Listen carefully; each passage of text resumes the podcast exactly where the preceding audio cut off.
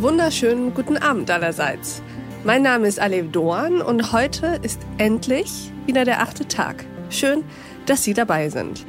Ich freue mich sehr, Sie auch heute im Jahr 2021 wieder begrüßen zu dürfen. Ich hoffe, Sie sind gut ins neue Jahr gestartet und ich wünsche uns allen, dass das neue Jahr besser wird als das vergangene. Vielleicht sogar bei einigen noch besser. Lassen Sie uns also jetzt wieder Deutschland neu denken. Und lassen Sie uns dieses Jahr beginnen, indem wir über Emotionen sprechen. Konkret über emotionale Intelligenz, über nonverbale Signale und auch darüber, wie wichtig es ist, solche Signale richtig interpretieren zu können. Und dafür habe ich uns einen absoluten Experten seines Fachs eingeladen, nämlich Dirk Eilert. Herzlich willkommen zum achten Tag, Dirk Eilert. Hallo Frau Doan, danke für die Einladung. Herr Eilert, wollen Sie sich mal vorstellen? Gerne. Und ich fange mal ganz vorne einfach an. Ich habe als ich Jugendlicher war, Kampfsport gemacht. Und ich bin über den Kampfsport zum Thema Emotionen gekommen, weil mir irgendwann aufgefallen ist, dass viele die Dinge, die sie im Training lernen, nicht eins zu eins umsetzen können. Das heißt, es kommt dann zu einer Selbstverteidigungssituation und dann haben sich viele blockiert gefühlt. Und da habe ich mich gefragt, was kann ich tun, um auch auf emotionaler Ebene aus dem Wissen heraus in die Umsetzung zu kommen? Die gleiche Frage ist dann nochmal aufgetaucht, als ich neben meinem Studium als Fitnesstrainer gearbeitet habe und Ernährungsberater. Da war das gleiche Problem. Ich hatte viele Menschen in der Beratung und wenn ich dann gefragt habe, was ist Ihr Ziel und was denken Sie, was Sie dafür tun müssen, dann wussten viele ganz genau, was sie wollen, was sie tun müssen, haben es aber eben auch nicht gemacht. Manchmal war es sogar so, dass ähm, viele, die abnehmen wollten, mehr Ernährungsformen kannten als ich. Und da war wieder das gleiche Thema. Ich habe gemerkt, Mensch, wir wissen unheimlich viel, hm. bringen es aber nicht in die Umsetzung. Und das war der Punkt für mich, wo ich mich angefangen habe, mit dem Thema Emotionen tiefer auseinanderzusetzen. Mhm. Jetzt spule ich mal ein bisschen vor. Das Ganze hat dann dazu geführt, dass ich 2001 eine Akademie gegründet habe hier in Berlin. Eine Akademie für emotionale Intelligenz. Das heißt, unser Kernthema ist die Wissenschaft, wissenschaftliche Forschung in die emotionale Praxis, in den emotionalen Erfolg zu übersetzen. Das ist das, was ich mache. Ich leite in Berlin eine Akademie. Wir haben eigene Methoden entwickelt, einmal zum Thema Körpersprache. Wie kann ich andere Menschen gut lesen? Also wie kann ich die Emotionen bei anderen erkennen? Also Empathie zu trainieren, um Menschen besser zu verstehen, aber auch um sich selbst besser zu verstehen. Das heißt, mit den eigenen Emotionen besser umzugehen und auch im Coaching. Das heißt, wir bilden auch Coaches aus, Emotionscoaches, die dann anderen helfen, emotionale Blockaden zum Beispiel zu überwinden. Und da schließt sich jetzt der Kreis um eben Menschen dabei zu helfen, aus dem reinen Wissen, aus dem Wissensriesen, aus dem Wissensriesen zum Umsetzungsriesen zu werden, weil wir sind meistens Wissensriesen, aber Umsetzungszwerge. Und Herr Eilert, Sie sind auch heute bei uns, um uns zu helfen. Sie wollen uns helfen, unsere emotionale Welt besser zu meistern. Helfen Sie uns mal zu verstehen, was Sie damit meinen und warum das so wichtig ist aus Ihrer Sicht.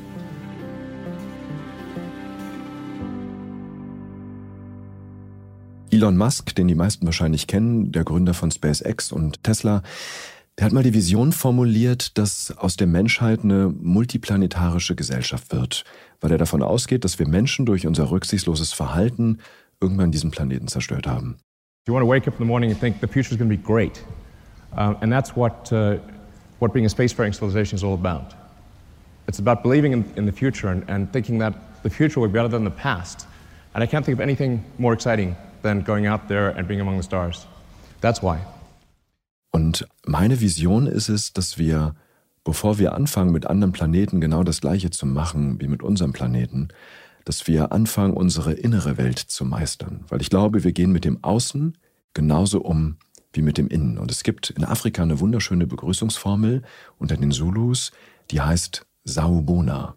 Mhm. Und Saubona heißt so viel wie ich sehe dich. Ich sehe dich mit deinen Gefühlen, mit deinen Hoffnungen, mit deinen Wünschen. Also uns von Mensch zum Mensch zu begegnen und, und als, uns, ja, uns als Lebewesen zu sehen. Und wissen Sie, was mich da sehr betroffen macht, ist, ich nehme jetzt das Beispiel Corona. Wir sind gerade im letzten Jahr nicht nur durch eine wirtschaftliche Krise, sondern auch durch eine emotionale Krise gegangen. Mhm. Und was mich daran so betroffen macht, ist, dass wir eigentlich in der Krise als Gemeinschaft stärker zusammenstehen sollten. Wir sollten sagen, wir gehen da gemeinsam durch.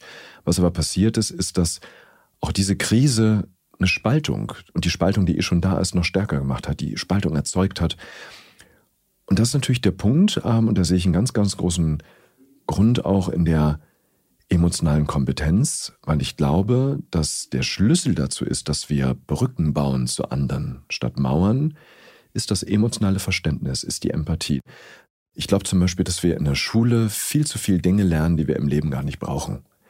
Ich glaube, und das ist meine Idee von Schule, dass Schule uns dazu befähigen sollte, fitter fürs Leben zu sein. Ich stelle mir Kinder, die aus der Schule kommen, lebensfit vor, emotional fit. Schule sollte uns vorbereiten auf die Herausforderungen des Lebens und nicht auf die Anatomie des Regenwurms.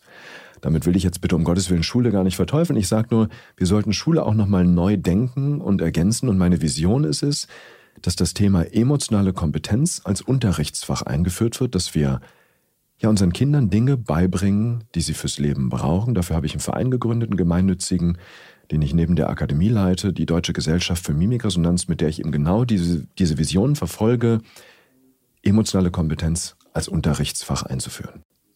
Herzlichen Dank, Herr Eilert, für diesen sehr spannenden Impuls. Ich würde gerne an Ihrem letzten Punkt direkt mhm. anknüpfen, nämlich die Frage eines Unterrichtsfachs emotionale Kompetenz. Wie stellen Sie sich so ein Fach vor? Was wird da unterrichtet? Wie lange gibt es dieses Fach? Und in welchen Jahrgangsstufen zum Beispiel? Hm, also ich stelle mir das so vor, dass wir schon im Kindergarten anfangen mit kleinen Impulsen. Und da gibt es ganz unterschiedliche Ideen, äh, wie man sowas machen kann. Also wir haben zum Beispiel Spiele entwickelt, ein Kartenspiel, wo verschiedene Gesichtsausdrücke drauf sind, wo die Kinder einfach ja über so einen spielerischen Zugang lernen, Mimiken richtig zu lesen. Das heißt, wir haben mehrere Säulen. Die eine große Säule ist die Emotionen der anderen, Empathie. Wie kann ich Emotionen bei anderen sehen? Wie kann ich diese Emotionen verstehen und wie kann ich damit umgehen? Aber dann natürlich auch ein ganz, ganz großer Punkt. Ich sage mal, ohne den der andere letztendlich völlig überflüssig ist, das sind die eigenen Emotionen. Wie kann ich meine eigenen Emotionen besser verstehen? Wie kann ich mit meinen eigenen Emotionen auch umgehen? Und das hängt jetzt natürlich von der Altersstufe ab. Kindergarten, da geht man spielerisch ran und es kann so eine kleine Übung sein wie, Lasst uns mal verschiedene Begriffe für Ärger finden. Lasst uns mal Ärger malen. Wenn Ärger eine Farbe hätte, wie wäre dann Ärger? Hm. Wenn es eine Form wäre. So, und was ich dadurch schaffe, ist, wenn ich das jetzt für unterschiedliche Emotionen mache, wie Ärger, Angst, Freude, erstmal sorge ich dafür, dass Kinder anfangen, Emotionen besser zu differenzieren. Und Studien zeigen eins ganz deutlich, je besser es uns gelingt, Emotionen zu differenzieren, also bei uns selber zu unterscheiden, desto gesünder sind wir auch. Ein Beispiel aus der aktuellen Forschung. Die Forscher haben sich mit der Frage beschäftigt, wie wirkt sich eigentlich Grübeln auf Depressionen aus? Und ich Sehr glaube, spannend. Na, Grübeln ist, ist glaube ich, ein ganz großes Problem genau, bei vielen. Na, das liegt, glaube ich, und es liegt, glaube ich, sehr nah, dass Grübeln nicht gerade ein Stimmungsbooster ist, ja, sondern uns eher runterzieht. So, das heißt, die haben herausgefunden, Grübeln fördert Depressionen. Mhm. Jetzt ist natürlich das Problem, wenn ich mich jetzt beim Grübeln erwische, ja, und jetzt sagen sie zu mir, Mensch, der Eilert Grübeln ist gar nicht so gut, das macht ein bisschen depressiv, ja, dann werde ich wohl kaum sagen, wow, super, danke für diese Erkenntnis. Wenn, wenn ich das vorher gewusst hätte, hätte ich es gleich gelassen. So, das heißt, wie kommen wir aus der Grübelschleife raus? Und jetzt kommt ein ganz, ganz spannender Aspekt. Jetzt hat die Forschung herausgefunden, dass je höher die Emotionsdifferenzierungsfähigkeit ist, das heißt, je besser ich Emotionen unterscheiden kann, desto weniger stark wirkt sich Grübeln negativ auf unsere Stimmung aus weil dann wird das Grübeln nicht zum Brüten, sondern wie die Forscher gesagt haben, zum Reflektieren. Also ich merke zum Beispiel, Mensch, irgendwie habe ich gerade Angst. Welches Bedürfnis steht denn dahinter? Ich merke, vielleicht geht es für mich um Sicherheit bei Angst, der Klassiker. Was könnte ich denn tun, damit ich mich wieder sicherer fühle? Also meine eigenen Emotionen gut zu erkennen, hilft mir aus diesen Spiralen rauszukommen. Hm. Und je früher wir damit anfangen, das zu trainieren, desto besser ist. Und deswegen so eine kleine Übung, wie was ich gerade erzählt habe, Farben finden für Emotionen, verschiedene Begriffe zu finden. Dann geht es natürlich weiter in die Grundschule und da ist meine Idee, eine Stunde pro Woche. Und wenn wir uns das mal vorstellen, wir würden eine Stunde pro Woche in der Kita uns mit dem Thema beschäftigen. Eine Stunde pro Woche in der Grundschule, eine Stunde pro Woche in den weiterführenden Schulen. Und dann hätten wir nachher mehr als zwölf Jahre uns mit dem Thema Emotionen beschäftigt. Ein Impuls pro Woche. Wir arbeiten zum Beispiel viel mit Mikrotrainingseinheiten. Eine kleine konkrete Übung. Mhm. Dann macht man die eine Woche, dann kommt der nächste Impuls.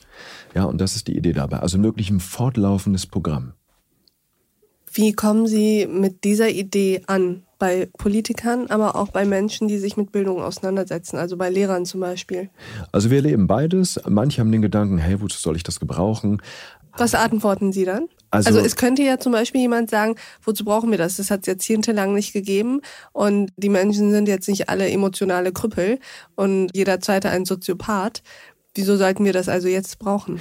Was ich dann sage, ist, dass wir mittlerweile in einer anderen Zeit leben. Wir haben Stressraten, die ganz anders sind als noch vor 100 Jahren oder vor 50 Jahren. Die Stresserkrankungen nehmen zu. Das heißt, wir brauchen auch einfach andere Tools mittlerweile. Aber da ist ja zum Beispiel auch die Frage, liegt es eigentlich daran, dass das wirklich zunimmt oder wird das nur besser jetzt beobachtet und diagnostiziert? Ich kann mir irgendwie nicht vorstellen, dass ein Arbeiter in den 20er, 30er Jahren am Fließband, der von morgens bis abends geschuftet hat, weniger Stress hatte als heute. Der Stress wird anders. Mhm. Wir werden kognitiv und emotional mehr gefordert. Ja, ich sag mal, es geht ja auch schon los äh, in der Werbung. Also jetzt lassen wir mal den Job beiseite, da natürlich auch die Anforderungen. Aber die Werbung überflutet uns. Und nehmen Sie an einmal den Punkt der Unsicherheit. Früher hat man, ich sag mal, das berufsmäßig gemacht, was der Vater gemacht hat.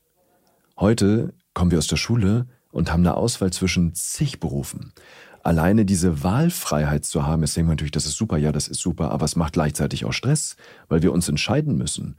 Wir werden überflutet von Informationen, wir müssen uns entscheiden, Multitasking. Die Werbung weiß mittlerweile genau, wie sie uns verführt.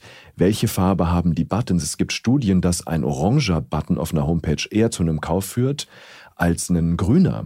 Das heißt, die Werbung, das Marketing macht sich auch Gedanken, wie kann sie uns quasi manipulieren dann haben wir die ganzen anderen Einflüsse. Das heißt, wir werden überall wird an uns gezerrt. Es führt zu einer Antigravitation. Wir wachen morgens auf. Was machen die meisten als erstes? Zack, das Handy, Handy in die Hand.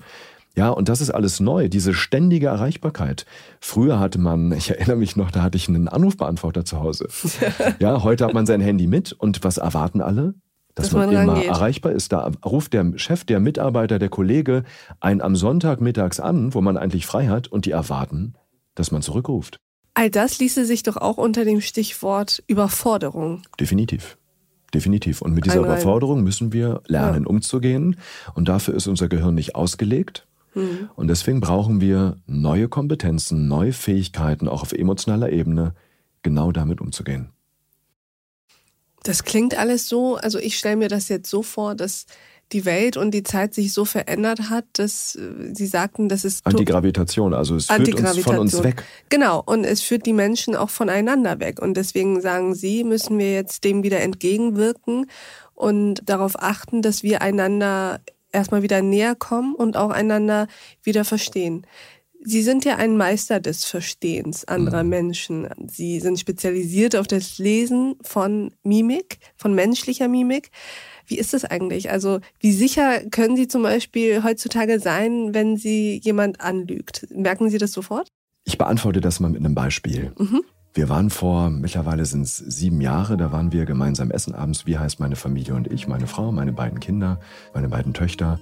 Und wir saßen nett zusammen und haben alle so ein warmes Brötchen vorab bekommen. Und ich hatte an diesem Abend wahnsinnigen Hunger, habe mein Brötchen aufgegessen, drehe mich zu meiner Tochter, zu der Kleinsten, die hatte ihr Brötchen noch nicht angerührt ich gucke sie an und sage, Schatz, darf ich vielleicht dein Brötchen haben? Und sie guckt mich an und sagt, ja, Papi, darfst du. Und schüttelt dabei ganz leicht den Kopf. Und ich habe das gesehen, habe sie dann angeguckt, habe gesagt, bist du dir denn sicher? Dann macht sie so einen Hundeblick und sagt, ähm, können wir vielleicht noch eins bestellen? Und das ist ein schönes Beispiel dafür, weil das zeigt zwei Dinge. Erstens geht es darum, in welchen Momenten unsere Körpersprache den Worten widerspricht. Zweitens zeigt es aber auch das, worum es eigentlich geht. Es geht darum, andere Menschen wirklich zu sehen, nicht unbedingt zu durchschauen. Und wenn wir lernen, Aufrichtigkeit zu sehen, beziehungsweise auch manchmal, wenn jemand nicht ganz so aufrichtig ist, können wir Menschen helfen, mehr auf ihre eigenen Bedürfnisse zu achten. Das heißt, mein Tipp ist, darauf zu achten, wo kleine Widersprüche in der Körpersprache sind, wie ein kleines Kopfschütteln zum Beispiel. Mhm. Ja, und das kann auch wunderbar natürlich im beruflichen Kontext passieren. Auch immer mit der Idee, den anderen besser zu verstehen. Also ich bin Führungskraft, sage zu meinem Mitarbeiter, schaffen Sie denn unseren Abgabetermin für das Projekt? Und der Mitarbeiter sagt ja und schüttelt vielleicht leicht den Kopf. Dann ist das eine Inkongruenz. Aber passiert das wirklich so oft, dass jemand Ja sagt und den Kopf dabei schüttelt? Sie glauben nicht, wie oft es passiert. Also Ernsthaft? das Kopfschütteln ist ja ein Beispiel. Es gibt nicht das Signal, es ist immer ein Cluster an Signalen, worauf wir achten müssen. Aber es passiert wahnsinnig oft, dass die Körpersprache was anderes verrät als die Worte. Mhm. Und dann darf ich nachfragen, erkunden, erforschen, was beim anderen los ist. Das häufigste Lügensignal übrigens, was, also was mir signalisiert, der einen anderen Gedanken. Wissen Sie, ich, ich finde Körpersprache ist ein wunderbares Tool, um anderen zu mehr Aufrichtigkeit zu verhelfen. Weil ich glaube, emotionale Aufrichtigkeit würde unserer Gesellschaft wahnsinnig gut tun. Das häufigste Signal dafür, dass jemand gerade noch einen anderen Gedanken hat und den nicht ausspricht, ist, und da machen wir mal ein kleines Experiment für, und dann verrate ich Ihnen, was dahinter steht. Also, was wir erstmal wissen müssen, ist, dass Lügen mental anstrengender ist, als die Wahrheit zu sagen, logisch. Mhm. Weil ich mir was ausdenken muss.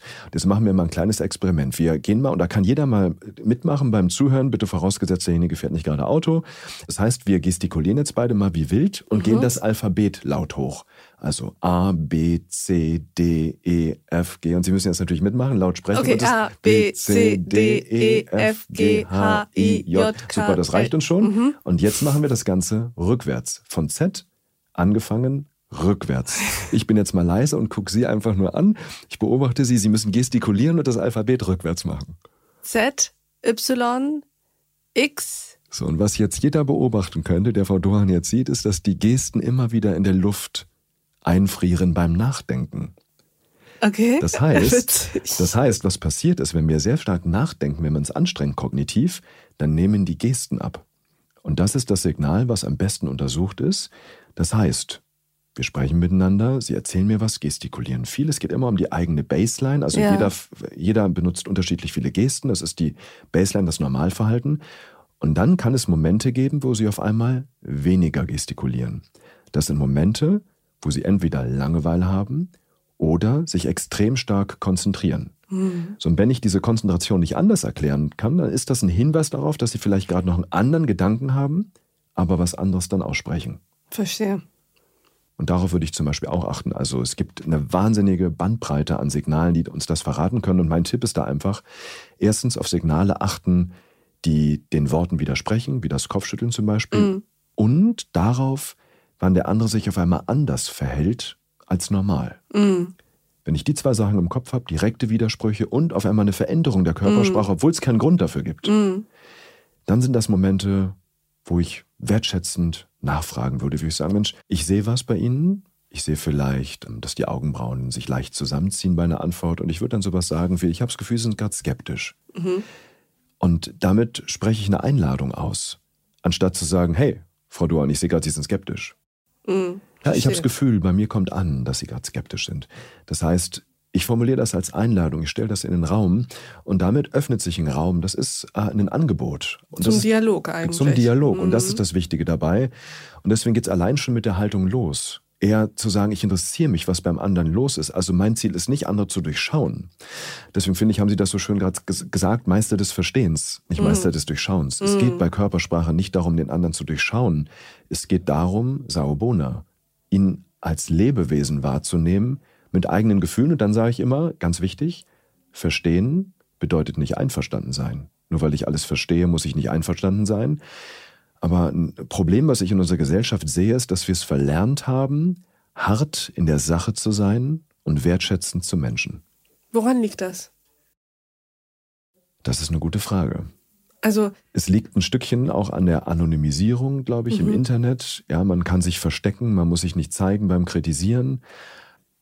Dadurch wird der andere eher als Objekt wahrgenommen und nicht mehr als Mensch. Und dann natürlich dieser ständige Vergleich, dem wir ausgesetzt sind. Man macht Instagram an. Ja, ich sage mal, was ist die beste Möglichkeit, sich schlecht zu fühlen? Einfach Instagram aufmachen, einmal durchscrollen.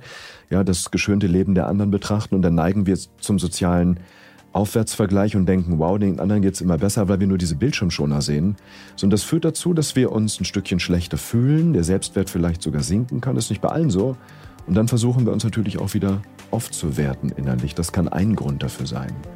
Aber bei weitem nicht der einzige. Also das ist bei jedem ganz, ganz individuell auch. mh.